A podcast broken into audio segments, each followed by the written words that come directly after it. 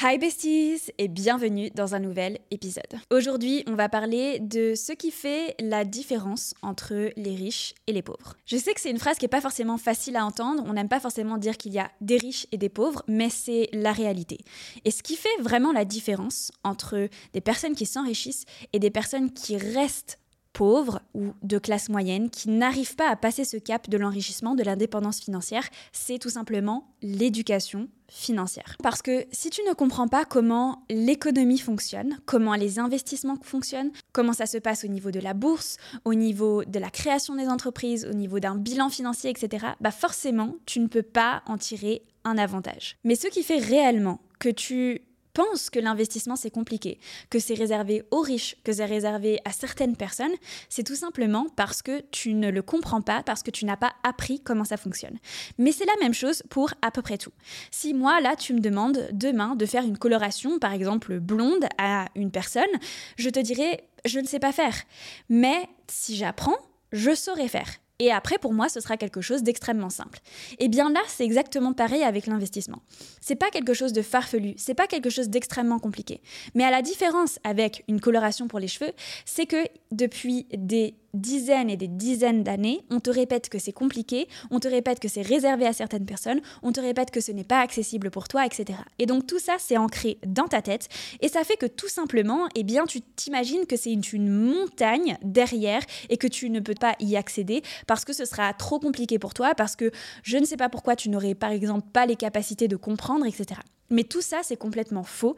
Et dans cet épisode aujourd'hui, je vais déconstruire plusieurs mythes autour de l'investissement pour que tu comprennes vraiment que oui, c'est bien accessible, oui, tu peux utiliser l'investissement pour t'enrichir et il faut vraiment que tu t'enrichisses. Et c'est important pour moi de clarifier certains points pour que par la suite, tu puisses te dire tout simplement, ok, je peux m'enrichir, j'ai les capacités, la bourse c'est fait pour moi, je peux utiliser la bourse pour m'enrichir.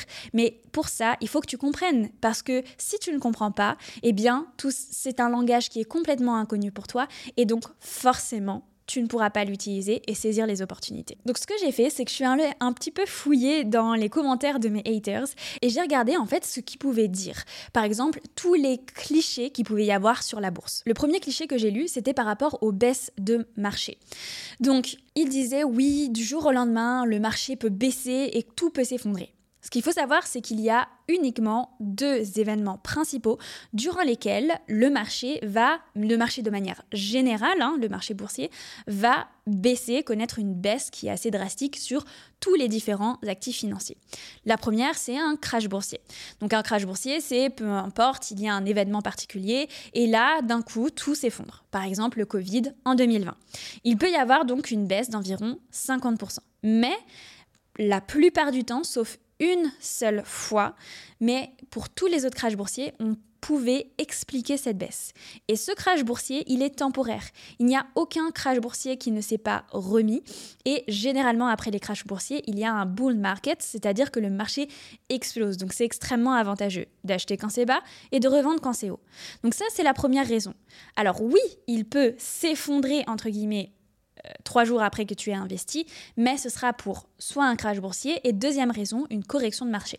Une correction de marché, c'est quand le marché est surévalué et tout simplement pour, pour éviter que le marché soit surévalué de manière générale, on va faire une correction de marché pour qu'il puisse en fait être plus sain, en meilleure santé. Et là, ça va être des baisses aux alentours de 20-30%. Mais pareil, après, le marché se remet. Et sinon, il n'y a pas réellement d'autres raisons pour que d'un coup, il y ait un effondrement du marché. Ce sera des petites fluctuations. Alors bien sûr, en fonction de, des investissements que tu vas faire, si tu fais des investissements dans un ETF, donc un ETF, on va en discuter après, mais c'est un panier d'actions, là, tu vas avoir une moyenne. Donc ça va vraiment refléter le marché. Par contre, des actions à l'unité, elles, elles peuvent s'effondrer et là, ce sera pour d'autres raisons. Ce n'est pas le marché de manière générale qui s'effondre, mais c'est tout simplement l'action qui, elle, a des fluctuations, que ce soit parce que les chiffres ne sont pas au rendez-vous, c'est-à-dire qu'au niveau du bilan financier, compte de résultats, les chiffres ne sont pas au rendez-vous, ils sont moins bons que ce qui était prévu, ou bien il peut y avoir des soucis au niveau légaux, etc. Mais ça, ça va être une seule action.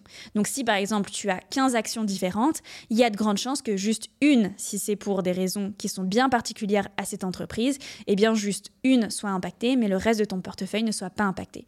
Donc non, tu ne peux pas du jour au lendemain perdre tout ton argent parce que la bourse d'un coup s'effondre. La bourse, elle peut perdre de la valeur, mais généralement le marché se remet et surtout, eh bien si c'est des cas particuliers, c'est des cas particuliers. Et c'est pour ça qu'on diversifie toujours ses investissements. Ensuite, ça vient au mythe numéro 2 qui est un peu en lien, c'est est-ce que un actif financier, donc une action, un ETF peut s'effondrer d'un coup?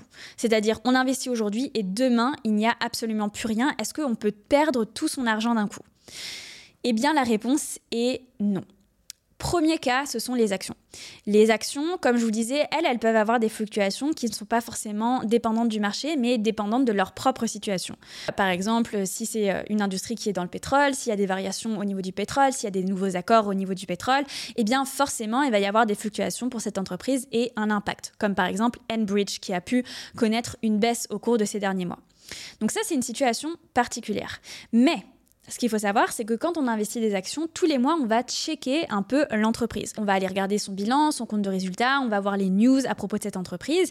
Et donc, si tu vois que les résultats ne commencent à commence à être mauvais, que au niveau financier ça commence à être mauvais, tu vas pas attendre qu'elle s'effondre. Donc en fait, tu ne vas pas perdre ton argent du jour au lendemain. Et la faillite d'une entreprise, ça prend du temps. Ça prend pas deux jours, ça prend des années. Moi, je travaillais dans une entreprise qui financièrement était pas au top, mais c'est pas pour ça qu'elle s'est effondrée. Elle était cotée en bourse, elle est toujours cotée en bourse. Donc, ce qu'il faut savoir, c'est que l'effondrement, il se fait pas du jour au lendemain. Donc, si tu vois que au niveau de tes différents critères d'analyse, eh bien, ça ne vaut plus le coup, au niveau financier, ça vaut plus le coup, tu vas revendre ta position. Et donc, non, tu ne vas pas perdre tout ton argent d'un coup, tu peux faire une petite perte. Par exemple, ça m'était arrivé avec 3M. Mais j'avais perdu quelques euros, donc c'est pas très grave. Mais j'allais pas attendre que 3M fasse faillite non plus. Ensuite, il va y avoir euh, le cas, par exemple, des ETF. Et là, les ETF, il y a encore moins de chances que du jour au lendemain, eh bien, tu perdes tout. Parce que les ETF, c'est des paniers d'actions. Si vous voulez, vous allez avoir 500, euh, voire 600 entreprises dans une même part, en fait, euh, dans laquelle vous allez investir. Et donc, les chances pour que 500 entreprises fassent faillite d'un coup, elles sont de zéro. Par contre, elles peuvent être impactées par un crash boursier ou une correction de marché. Là, vous allez voir une baisse, et ce qu'il faut, c'est être patient. Il faut surtout pas revendre quand c'est au plus bas parce que là, vous allez perdre. Là, vous pouvez perdre donc en fonction de la baisse, par exemple, moins 50%. Mais pareil, il n'y a pas de raison que comme ça, du jour au lendemain, vous perdiez tout. Bien sûr, ici, je vous parle d'investissement de long terme. Si on parle de trading, c'est différent parce que vous pouvez utiliser des effets de levier, c'est-à-dire emprunter de l'argent pour investir. Et là, si vous empruntez de l'argent qui n'est pas à vous et que, par exemple, il y a des baisses, eh bien, il se pourrait que vous perdiez absolument tout. Mais ça, c'est un cas à part et personnellement, je ne fais pas ce type d'investissement. Ensuite, j'avais un autre mythe qui était que c'était difficile de trouver dans quoi investir. Et personnellement, je trouve que c'est complètement faux, surtout à l'heure actuelle où on a des ETF.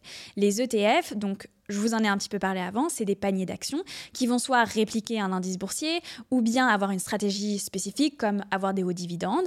Et donc, qui va se passer, c'est que ces ETF vont être managés pour toujours être en adéquation avec soit la stratégie prévue, soit avoir la même performance que l'indice boursier. Donc en fait, c'est beaucoup plus facile de trouver dans quoi investir parce qu'on peut directement aller viser des ETF qui, eux, sont managés par des professionnels qui vont suivre une stratégie précise. Et donc, il y a assez peu de chances de se tromper et on va pouvoir faire de bons investissements. Bien sûr, tous les ETF ne sont pas à prendre, il faut bien les sélectionner, mais les ETF te permettent réellement d'avoir toujours les meilleurs investissements parce qu'ils vont être gérés pour suivre au maximum une stratégie ou la performance d'un indice boursier. Et donc pour toi, c'est super intéressant parce que si une entreprise n'est plus intéressante, elle va tout simplement être sortie du fond et remplacée.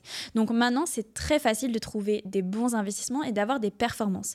À l'époque, ça l'était moins parce que bien sûr, investir dans des actions à l'unité demande plus de temps, plus d'implication et donc forcément un petit peu plus de risques que là, tu peux réellement prendre un fonds et ce fonds-là, eh bien, il va aller choisir les meilleurs investissements. Donc honnêtement, on ne peut pas rêver mieux. Bien sûr, faites vos analyses quand vous euh, investissez dans des ETF, ils ne sont pas non plus tous bons à prendre. La rotation compte, c'est-à-dire le, turnover qu'il peut y avoir dans les ETF en fonction de, bah, des bonnes entreprises qui doivent rester et des mauvaises qui doivent sortir. Il y a pas mal d'analyses à faire. Ça, je l'explique de toute façon dans la formation WeInvest si vous souhaitez. Mais c'est vraiment un type d'investissement qu'il faut utiliser parce que ça nous permet d'avoir des bonnes performances, d'avoir très peu de risques de se tromper sur ses performances. Ensuite, un autre mythe que j'avais, c'est que l'investissement est pas accessible, qu'il faut beaucoup d'argent pour pouvoir investir. Et pareil, c'est complètement faux. Je vous prends tout simplement le fonds VUSA, donc qui est un fonds qui réplique le S&P 500. La part, elle est à 67 euros. La dernière fois que j'ai regardé, ça a pu fluctuer, mais 67 euros, c'est accessible pratiquement à tout le monde. Ce qu'il faut savoir, c'est que maintenant, l'investissement donc là, VUSA, c'est un ETF, mais même dans des actions, il y a des actions qui coûtent 100, 120, 150. Et bien, ce type d'investissement est accessible. Alors bien sûr, 120, 150, c'est un petit peu plus, donc moins accessible, mais 67 euros, si tu veux investir, tu peux le faire. Du moins, tu n'as pas besoin de 10 000 euros, même 1000 euros pour commencer à investir. L'investissement est réellement accessible à tous maintenant, et c'est très important d'en être conscient parce que il faut pas que tu attendes d'avoir euh, des centaines de milliers d'euros pour investir, parce que le plus tôt tu commences, le plus c'est intéressant. Et c'est là où tu vas faire le plus de bénéfices. Bien sûr, il faut commencer après avoir fait une épargne de précaution. Si vous n'avez pas d'épargne de précaution, ne commencez pas tout de suite. Mais une fois que vous l'avez, eh bien, il faut commencer parce que le plus tôt on commence, meilleurs sont les retours sur investissement. Un autre mythe que j'entends tout le temps, c'est que le livret A est plus sûr. Alors, Bien sûr, il n'y a pas de risque de perte de manière générale sur un livret A puisque ce n'est pas un investissement, c'est un compte d'épargne. Mais ce qu'il faut savoir, c'est que premièrement, euh, l'argent que tu mets en fait sur un livret, eh bien, c'est la banque qui en est propriétaire. C'est-à-dire que si jamais elle fait faillite, eh bien, l'argent part avec. C'est pour ça qu'il y a des fonds de garantie. Sauf que les fonds de garantie n'ont pas assez de fonds pour pouvoir rembourser tout le monde. Donc ça, c'est la première chose. Bon, après, on se dit il y a très peu de chances que toutes les banques fassent faillite en même temps, mais bon, c'est quand même quelque chose à prendre en compte que voilà, les fonds de garantie ne peuvent pas rembourser tout le monde. La deuxième chose, c'est qu'un livret A, bah, c'est limité à 22 950 et je te souhaite quand même d'avoir plus que 22 950 euros dans ta vie. Donc ça, c'est la deuxième chose. Tu es hyper limité.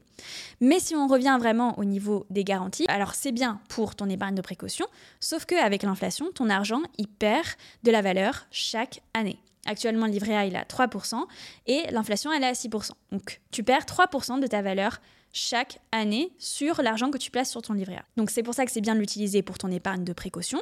Mais par contre, si tu veux réellement faire fructifier ton argent et au moins qu'il ne perd pas de la valeur chaque année, eh bien, il faut que tu investisses ton argent. Et Là, c'est le mythe qui est le plus répandu, je crois, c'est que investir en bourse, ça prend des heures et des heures et qu'on doit y passer sa vie. Clairement, ça aussi, ce n'est pas vrai. Particulièrement si tu investis dans des ETF ou tout simplement, comme je vous disais, bah, ils sont gérés. Donc, s'il y a des mauvais investissements, ils vont être enlevés euh, du fonds et puis remplacés. Mais en plus de ça, même si tu investis dans des actions à l'unité, c'est un chèque chaque mois qui te prend, allez, on va dire 2-3 heures. Et pour les ETF, c'est un check environ tous les trois mois qui va te prendre environ, pareil, 2-3 heures. Donc, clairement, c'est rien du tout. Et surtout, si tu sais toi-même faire tes investissements, ça va t'éviter de payer quelqu'un pour faire tes investissements à ta place. Parce que ce qu'il faut savoir, c'est que lorsque tu fais des gestions sous mandat, que ce soit à ta banque ou euh, que ce soit sur des courtiers en ligne, etc., là, ça, tu vas payer des frais, en fait, pour ça. Donc, bien sûr, ça va être enlevé de tes bénéfices. Et donc, tu vas faire moins de bénéfices. Et toi, ce que tu veux, c'est de faire le plus de bénéfices possible. Donc, le mieux, c'est vraiment de se former et d'apprendre à faire ses investissements soi-même. Et ça va pas te prendre des heures et des heures. On parle pas de trading, on parle d'investissement de long terme. Et l'investissement long terme, c'est très passif et encore plus avec les ETF. Et c'est pour ça que c'est recommandé à la plupart des personnes, les investissements dans les ETF, parce que tu as besoin de faire très peu de chèques, très peu d'analyse, ça prend très peu de temps et tu as très peu de chances de vraiment te tromper dans tes investissements. Bien sûr, prenez pas des trucs avec des effets de levier farfelus, etc. Il faut rester quand même dans des choses simples et il faut savoir les analyser un minimum parce que si tu ne sais pas analyser tes ETF, tu pourrais investir un peu dans n'importe quoi. J'ai vu, euh, par exemple, en discutant avec certains d'entre vous euh, euh, sur Instagram, je pense particulièrement à une personne qui avait investi un peu au pif euh, dans des ETF avec des effets de levier, etc. Parce que je crois qu'elle voyait qu'ils étaient pas chers. Je crois que la part était à 8, 8 euros ou 8 dollars. Mais sauf que c'était des investissements qui n'étaient pas du tout bons, qui n'étaient pas faits pour elle, etc. Donc c'est vraiment important de savoir les analyser, même si l'analyse est moins approfondie, par exemple, que des actions, tout simplement parce qu'il y a moins de paramètres à prendre en compte dans ton analyse. Mais c'est important vraiment de prendre le temps de les analyser et de pas investir dans n'importe quoi et d'avoir vraiment une belle stratégie d'investissement. Pas juste investir dans un pays, pas juste investir dans une devise, etc. Il faut vraiment construire une belle stratégie d'investissement et la suivre. Et avec ça, tu auras des beaux retours sur investissement. Voilà, j'espère qu'aujourd'hui, eh bien, j'aurai un peu déconstruit plusieurs mythes que vous aviez sur l'investissement et j'espère surtout que vous ferez fructifier votre argent. Si cet épisode vous a plu, n'hésitez pas à mettre un petit 5 étoiles sur l'application de podcast que vous utilisez. En tout cas, on se retrouve lundi prochain pour un nouvel épisode. Ciao